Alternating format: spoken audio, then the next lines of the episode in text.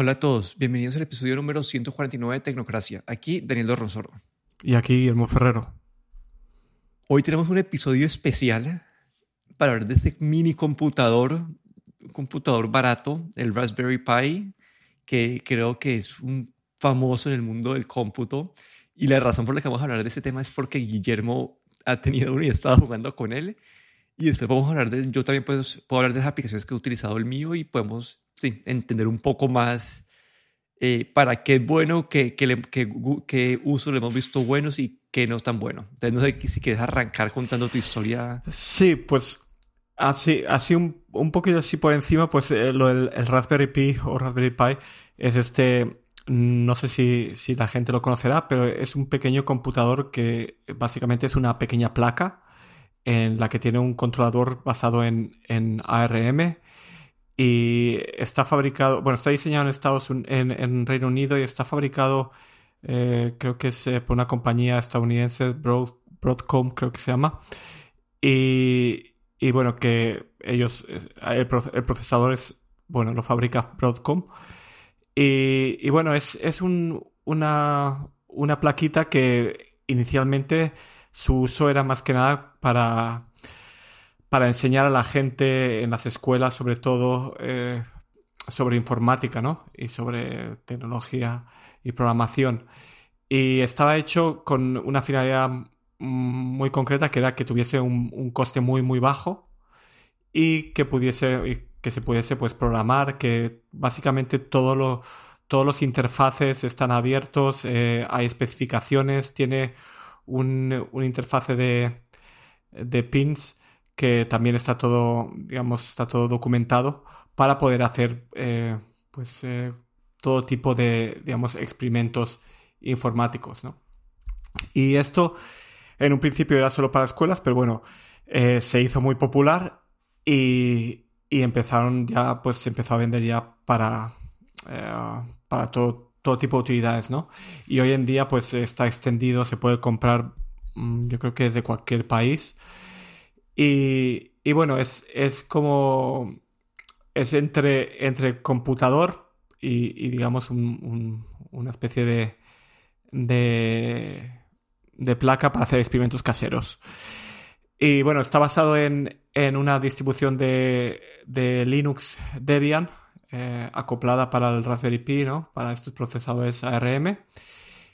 Y y lo que lo más, lo más eh, digamos, importante es que es muy barato. Eh, de Raspberry Pi ya llevamos, vamos por la versión ya 4 y hemos tenido pues eh, ya cuatro versiones más otras versiones que son el, que se llama Raspberry Pi 0 y todos ellos pues a, un precio siempre por debajo de los 100 dólares o los 100 euros, ¿no? con precios tan bajos como pueden ser 4 dólares o 4 euros. Y luego el más caro creo hoy en día, al menos aquí en Finlandia, vale 89 euros, ¿no? que es el último modelo, el 4B Plus, con 8 GB de memoria. Y eh, para poder hacer funcionar este, este pequeño aparatito, esta pequeña placa con procesador, pues eh, es comprarse la placa, que ya te digo es, muy barata, y luego eh, necesitas una tarjeta micro SD, que es lo que va a funcionar como el disco duro, y una fuente de alimentación, que hoy en día en el último modelo eh, es USB-C, eh, que necesitas que tenga 15 vatios, 5 voltios, 3 amperios, que es muchos cargadores de hoy en día suministran esta, esta potencia. Así es que es muy fácil yo básicamente me tuve que comprar solo la placa y tenía un adaptador por aquí USB-C que me funcionó y tenía, una tarjeta micro SD y, la puse. Y, nada, el, eh, los modelos, eh, hay, el último modelo es el P4B Plus, que es el que, el que se está vendiendo, el, último modelo que se eh, salió, creo que fue en el 2019 a la venta, 2019 o 2020. soporta ya hasta dos monitores 4K eh, vía HDMI, tiene unas dos clavijas micro HDMI, eh, puertos USB 3, tiene dos puertos USB 3 y creo que dos puertos USB 2. eh, una interfase Ethernet eh, de gigabit que permite la posibilidad también de, alimentarlo a través de, este estándar de Power over Ethernet. Y la verdad es que es muy completo y yo el modelo que compré, el de 4 gigas, eh, me salió por 65 euros. La verdad es que no es muy caro. Y, y bueno, pues eh, hay otros modelos. El, hay un el pico que van que están, están por sacar, que es un, básicamente un microcontrolador pequeñísimo eh, para utilizar, digamos, con unas, una especie de tarjetas en el que tú vas colocando ahí los cables y puedes hacer tus experimentos, que vale 4 dólares. Luego está el, el, 0 y el 0W, W con, con interfaz wireless, que es una tableta aún más pequeñita, ¿no? Que solo tiene, tiene digamos, una interfaz de serie y, y se puede utilizar para hacer eh, pequeñas utilidades en, en casa o, o, incluso a nivel industrial. Y bueno, también hay otro modelo que viene con teclado y bueno, más para escuelas y todo esto. Y la verdad es que, bueno, eh, eh lleva muchos años y, y, es, eh, y es un dispositivo a prueba de balas, ¿vale? Puedes conectarlo, desconectarlo, reinstalar, bueno, puedes hacer de todo y sin ningún miedo, ¿no? Además, por su bajo precio, pues tampoco, tampoco estás, es una gran pérdida si, si lo quemas. Y, y, bueno, y en sí es un computador, ¿vale? Es, es un computador Linux donde tú puedes instalar todo lo que es eh, todo lo que es el software de Linux, ¿no? Hay, hay soporte para, para, todo tipo de software y soporte para instalar pues un millón de cosas, ¿no? Y ahí es donde quería entrar yo. No sé si quieres añadir algo ah, más. Eh, bueno, uno que esto es una herramienta pues para la gente que, lo que ya no sé cómo se dice en español, pero como los hobbies, como que la gente que quiere hacer como tiene mil hobbies y quiere experimentar y hacer y probar cosas. Esta es como que la mega herramienta. Y yo para simplificar toda esta descripción, yo lo como lo veo es como esta, es esta herramienta que te permite hacer la interfaz de software con algo, con algo físico en el mundo real. Como que te permite conectarte a, con este, esas cosas de pines o por el cable de Ethernet o por el cable USB. Te permite conectarte a otros dispositivos y es como tu interfaz de software que controlas para, para controlar estos, estos dispositivos de hardware. Entonces, como que para mí es como esa, sí, esa conexión software a, casi que cualquier, casi que cualquier eh, dispositivo electrónico que, que puedas encontrar. Y ya podemos empezar a hablar de aplicaciones. Eh, yo, yo, yo, yo, arranco acá, pues te cuento las que yo he utilizado y pues vos, vos las has experimentado recientemente. Pero mi primera experiencia con un Raspberry Pi fue en la universidad y era para este proyecto que estábamos haciendo de, de como un, una, como que un smart lock, como una, sí, una chapa de puerta inteligente. Entonces teníamos este computadorcito con una cámara. La cámara pues apuntaba hacia afuera de la casa, vos le mostrabas un, le mostrabas un código QR a la cámara. Si el código QR estaba en la base de datos programada en el, en el Raspberry Pi, esto a través de la esta interfaz de pines activaba como que un cerrojo electrónico y te abría la puerta. Entonces, como es lo que te digo, como que tener esa, esa interfaz de entre la cámara, puerta y el Raspberry Pi actúa como que entre el software que te controla todo esto para, para, sí, para ayudarte a, a volver inteligentes estos aparatos que normalmente no lo serían. Y ya después de eso, después de esa primera experiencia, he probado tres cosas más.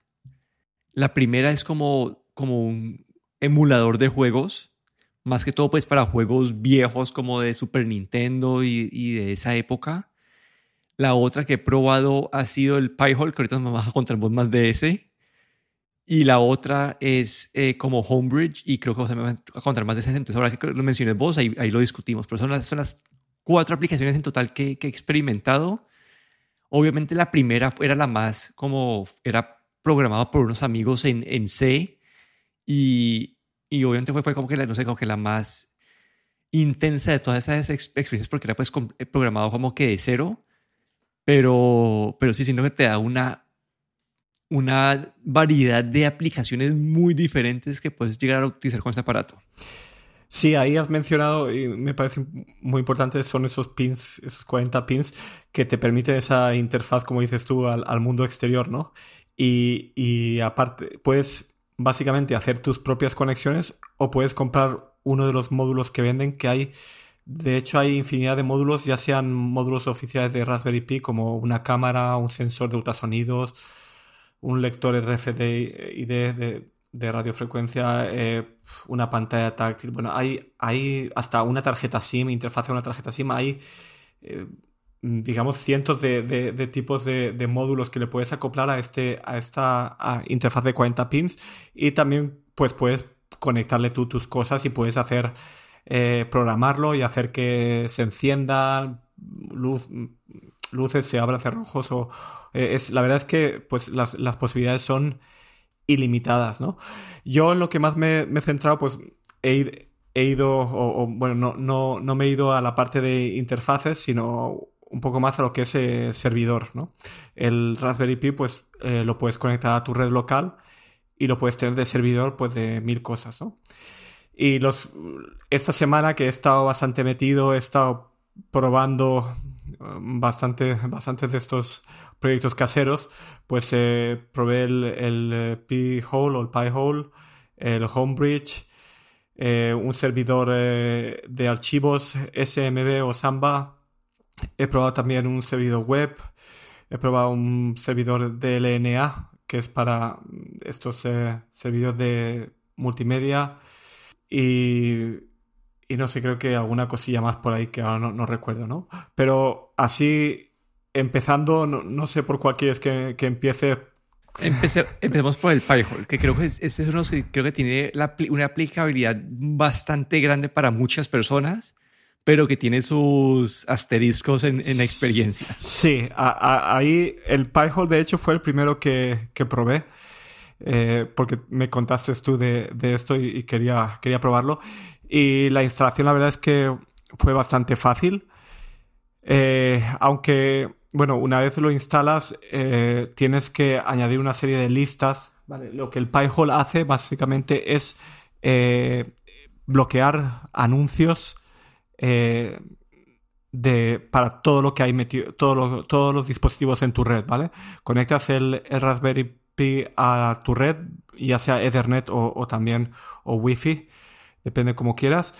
Y este, este software o este servidor Pi-hole, Pi-hole lo que hace es de DNS, ¿vale? Lo que, es, eh, lo que hace la DNS es, eh, em, es el Domain Name Server o hace un de servidor de, de, nombre de dominios y lo que hace es monitoriza eh, todo lo que está, digamos, entrando a tu red eh, y saliendo, bueno, más que nada, eh, todas las peticiones eh, que está haciendo tu red hacia afuera, hacia el Internet, y mira, si es una dirección que pertenece a, anuncios, a un servidor de anuncios, pues la bloquea o, la, quita, ¿vale? Y entonces lo que hace es que cuando tú estés navegando por Internet, pues no te aparezca ningún anuncio, básicamente desaparecen, porque todo lo que son esas peticiones a, servidores de anuncios las, eh, las bloquea. La idea es muy buena, pero bueno, tiene ahí un, par de, de, problemillas o desventajas. Y, bueno, eh, la primera de ellas es que yo por lo menos he notado que añade un cierto retraso em, a cuando navegas. Eh, claro, tu velocidad de internet no cambia, pero cada vez que Mm, de un navegador o de YouTube o donde sea, em, vas a buscar un vídeo, cargas una página, pues hay un pequeño retraso que es lo que tarda en que este DNS que está en el Raspberry, en el Raspberry Pi vaya a través de su lista en este, en este servidor Pi-hole y, y, mire qué es anuncio, qué no es anuncio y de ahí lo elimine. Y eh, noté que añadía un cierto retraso que podía a veces ser un poquito molesto, ¿no? Y bueno, y la segunda, el segundo problema es que esto solo funciona en tu casa, o donde, en la red donde tengas conectado el Raspberry. ¿Qué quiere decir? Que si sales con tu celular a, la calle, pues ya se desaparece, ¿no? Ya, ya no tienes acceso a, este bloque de anuncios. Entonces, después de todo, de haberlo probado un par de días aquí en casa, vimos que había un poco de retraso y al final, pues eh, si tienes un eh, bloqueador de anuncios ya vía software en tus dispositivos, eh, ya sea iPhone, Android, pues no sé, mm, no le añade mucho valor y ese pequeño retraso pues puede ser un poco molesto. Bueno, esa ha sido mi experiencia y al final pues decidí deshabilitarlo. Sí, ahí lo que, como decimos, en, en teoría esto no debería afectar la velocidad del Internet, porque lo único que, que, lo único que pasa por el Raspberry Pi es esas, estas peticiones DNS.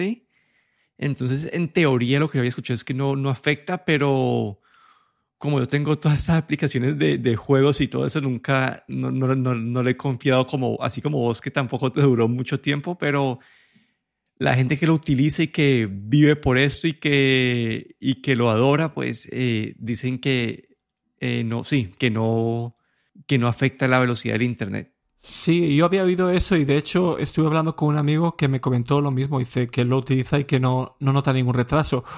Pero claro, depende también de la velocidad de internet que tengas en casa, de cómo estás acostumbrado a, a, a, qué, o qué rapidez estás acostumbrado, ¿no?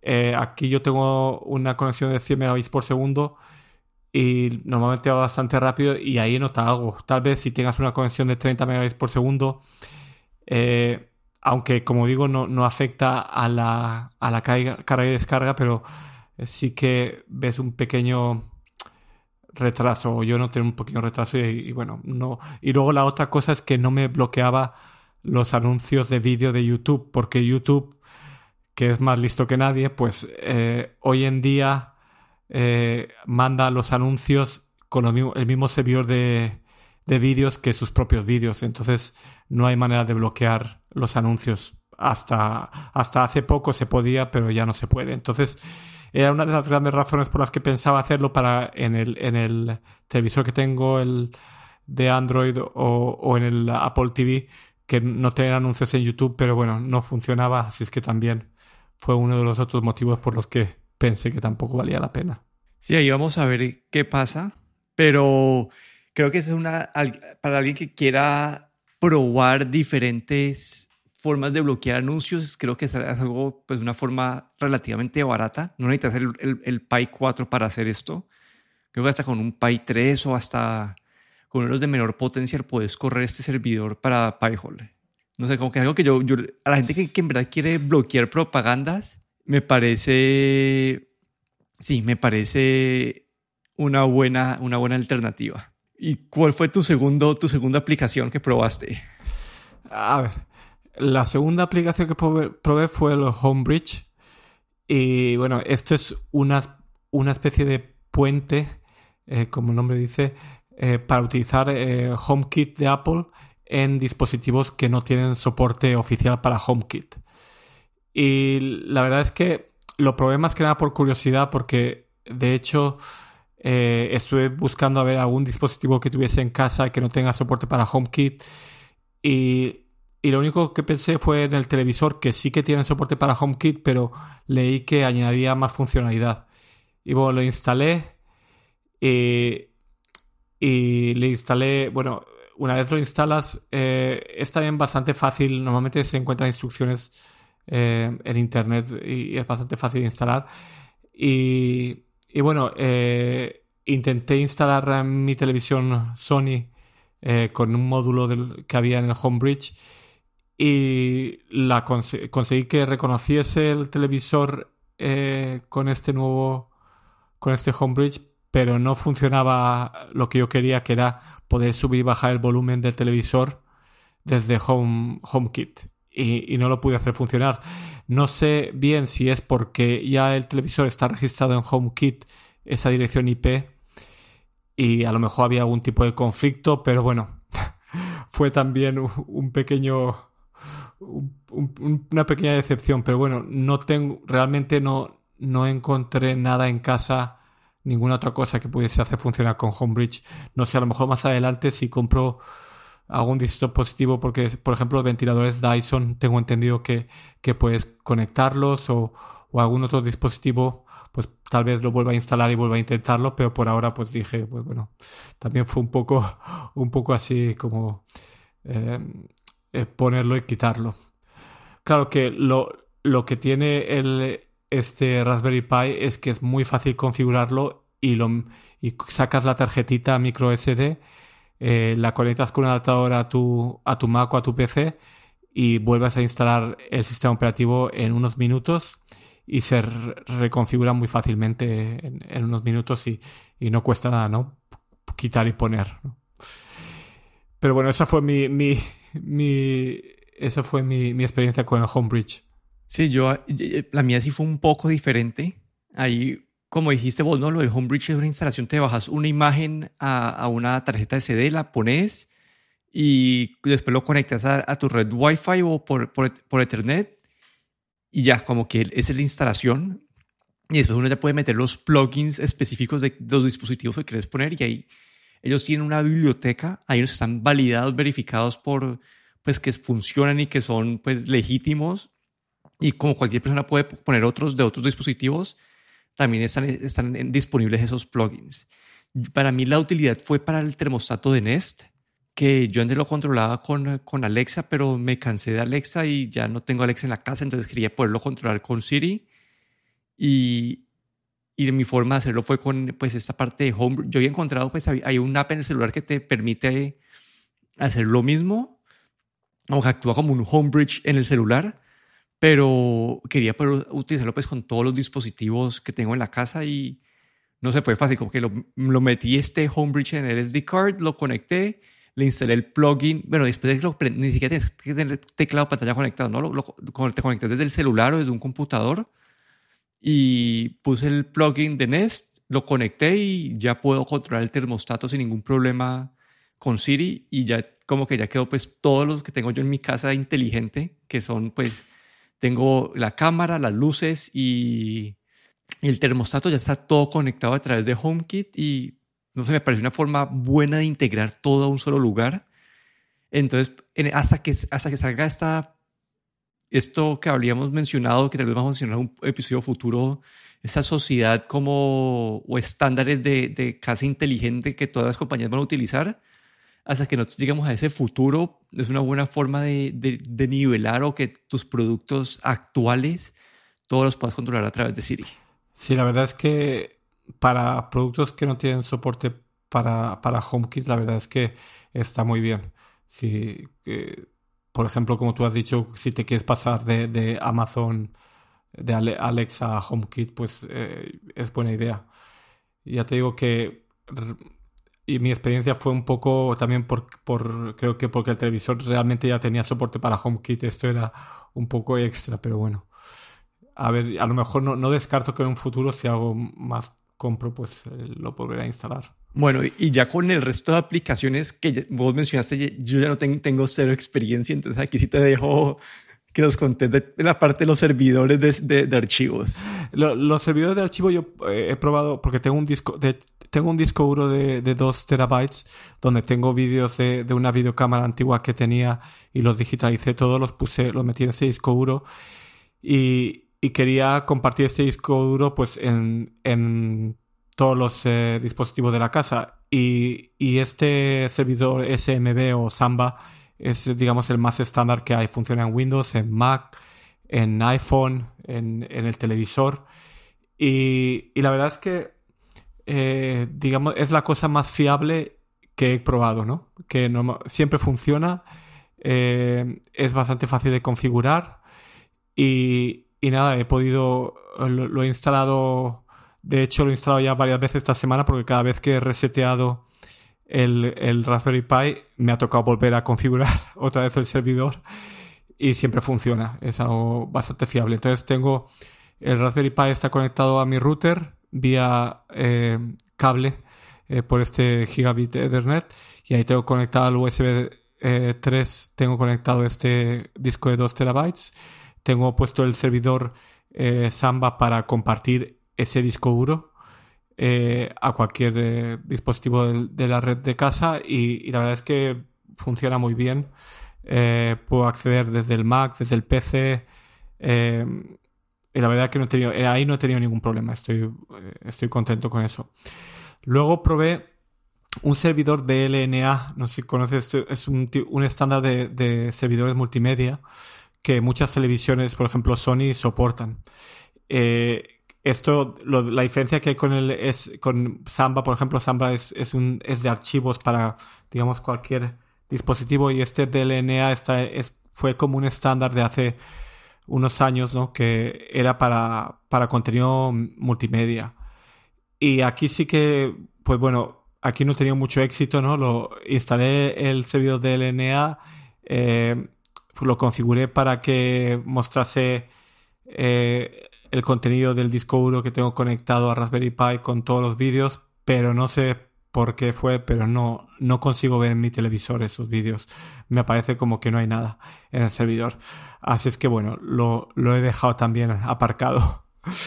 y luego el otro, otro servicio que me parece que es bastante interesante es, es eh, crear tu propio servidor web, ¿no? Eh, y en este caso en el servidor web lo que he hecho es eh, crear un, eh, un servicio de, de, suscripción de RSS. Y mm, ya hablamos hace, hace creo que un año o dos, eh, hablé un poco de esto, lo que, los servicios de suscripción RSS, que soy un, fan.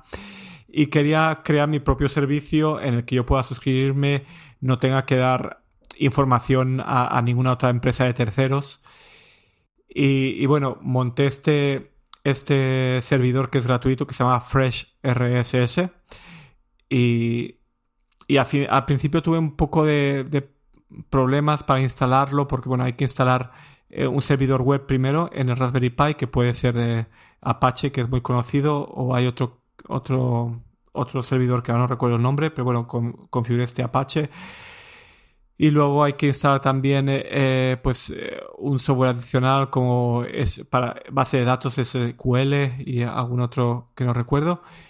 Y, y luego hay que, bueno, crear este, poner en marcha todos los servicios y, configurar este, bajarte este Fresh RSS y configurarlo. Fue, hay mucha, muchas, muchos lugares en internet donde puedes encontrar ayuda para configurarlo. Finalmente lo configuré y la verdad es que funciona muy bien.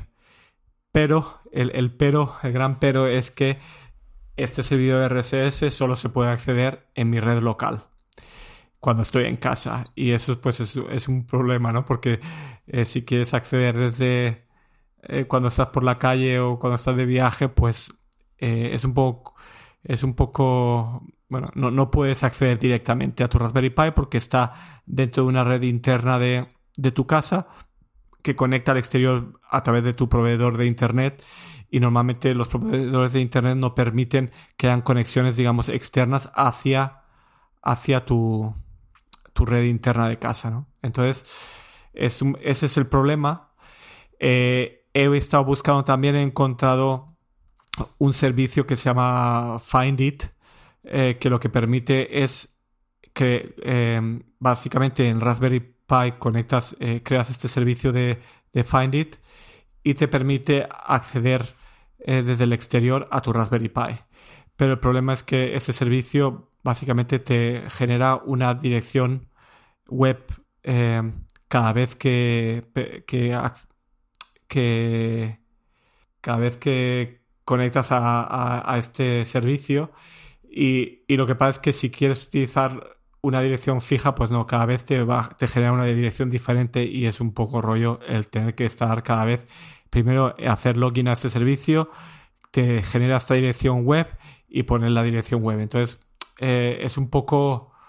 Bueno, eh, no, no he encontrado todavía la manera, estoy continúo investigando porque quiero encontrar una manera de poder, de poder eh, acceder a, a mi Raspberry Pi desde fuera con una dirección que fuese fija, pero bueno, por ahora no he encontrado la manera.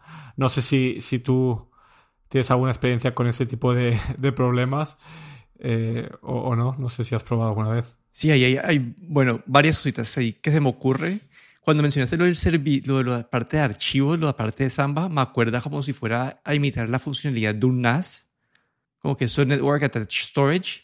Me parece, pues, me parece interesante porque uno, pues, uno, así puedes tener una forma, en vez de pagar como que son, los, pues, los NAS son, usualmente son caros, pero acá puedes tener una forma de tener una versión de un NAS pues más barato Y para la parte de Miria, como que aquí lo mencionaste, no sé si, no sé si probaste con Plex, instalar, un, un servidor Plex. Ah, no, conozco Plex, sí, pero no, no lo probé. Sí, no sé, porque yo, yo cuando he tenido esas experiencias con servidores de, para, para videos y todo eso, siempre me ha ido muy bien con Plex.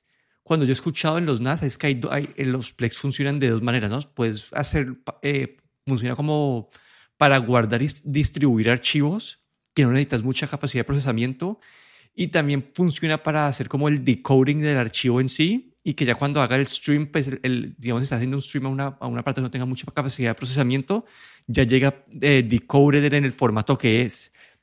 Y para eso necesitas un, computador pues, o, un, o un servidor con más, más potencia. Pero creo que para la parte de servir archivos a diferentes aparatos, no sé, me parece que el Plex es una, una, una aplicación interesante a, a investigar y para tu última pregunta de, de abrirlo pues eh, a la red a, parte externa, yo lo que medio he escuchado es que la gente básicamente ata un dominio a su, pues, a su servidor eh, local y, y, atan esta dirección pues a, no sé, a midominio.com diagonal eh, RSS y esa, esa, esa, esa parte del dominio siempre está apuntando a tu servidor RSS sin importar que tu dirección IP local cambie.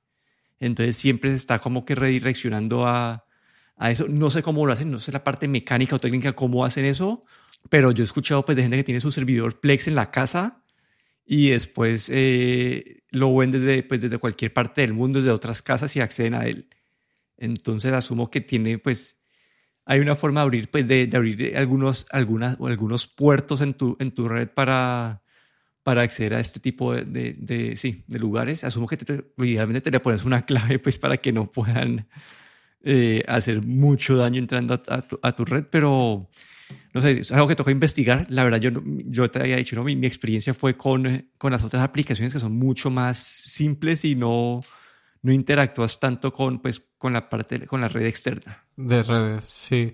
Yo he intentado ahí eh, entrar en mi router y direccionar, redireccionar puertos del, del router hacia, hacia el Raspberry Pi, que había, había instrucciones cómo hacerlo, pero lo que me he dado cuenta también es que mi servidor de internet desde el exterior, pues eh, eh, cambia mi dirección IP y, el puerto mm, y el puerto abierto desde fuera, bueno, y no se puede, pero tengo que investigar más y ahora que me has comentado del dominio, pues tengo que, que ver ahí buscar un poco más de información porque espero que haya alguna manera, ¿no? Me gustaría tener mi, propio servidor de, noticias RSS y al menos con este Fresh RSS funciona bastante bien, tiene un API que puedes utilizar aplicaciones de terceros para, para sincronizar con estos servidores de noticias, así es que ahí es, eso es una tarea ahí que me queda, me queda todavía pendiente. Sí, vamos a ver, pero al final creo que creo que esta discusión también deja mostrar eso, ¿no? Como que este aparatico que es relativamente barato te deja explorar un mundo muy amplio de opciones de, de, cosas y, y hay tantos mini proyectos en Internet que uno puede encontrar, no sé, vos querés, vos tenés un, un bombillo, tenés un controlador y querés que ese bombillo se prenda a tal hora, tal cosa y uno puede hacer un proyecto para eso. Hay, hay miles de aplicaciones eh, y creo que este es el punto del Raspberry Pi, ¿no? Es esta, esta cosa para aficionados, para hobbies, de, de, que lo puedes hacer que haga lo que vos querés. Y creo que esa es la parte especial de este aparatico. Sí, es, es como te, te, permite, como dijiste tú al principio, interactuar con eh, eh, esa interacción entre computadora y exterior, ¿no? A un precio muy asequible y, y nada, y de hecho después de todo es como un hobby, es para, para pasarlo bien y para si, si lo haces mal, pues puedes fácilmente resetearlo y volver a empezar hasta el principio, desde el principio hasta que, que lo consigas, ¿no? Es también un poco como el, esa parte de, de, sentir que, que has logrado hacer algo, ¿no? Pero sí, ese fue nuestro resumen del Raspberry Pi. Aquí me despido. Daniel Dorronsoro en Twitter en arroba de Dorro. Y aquí Guillermo Ferrero en Twitter arroba galletero.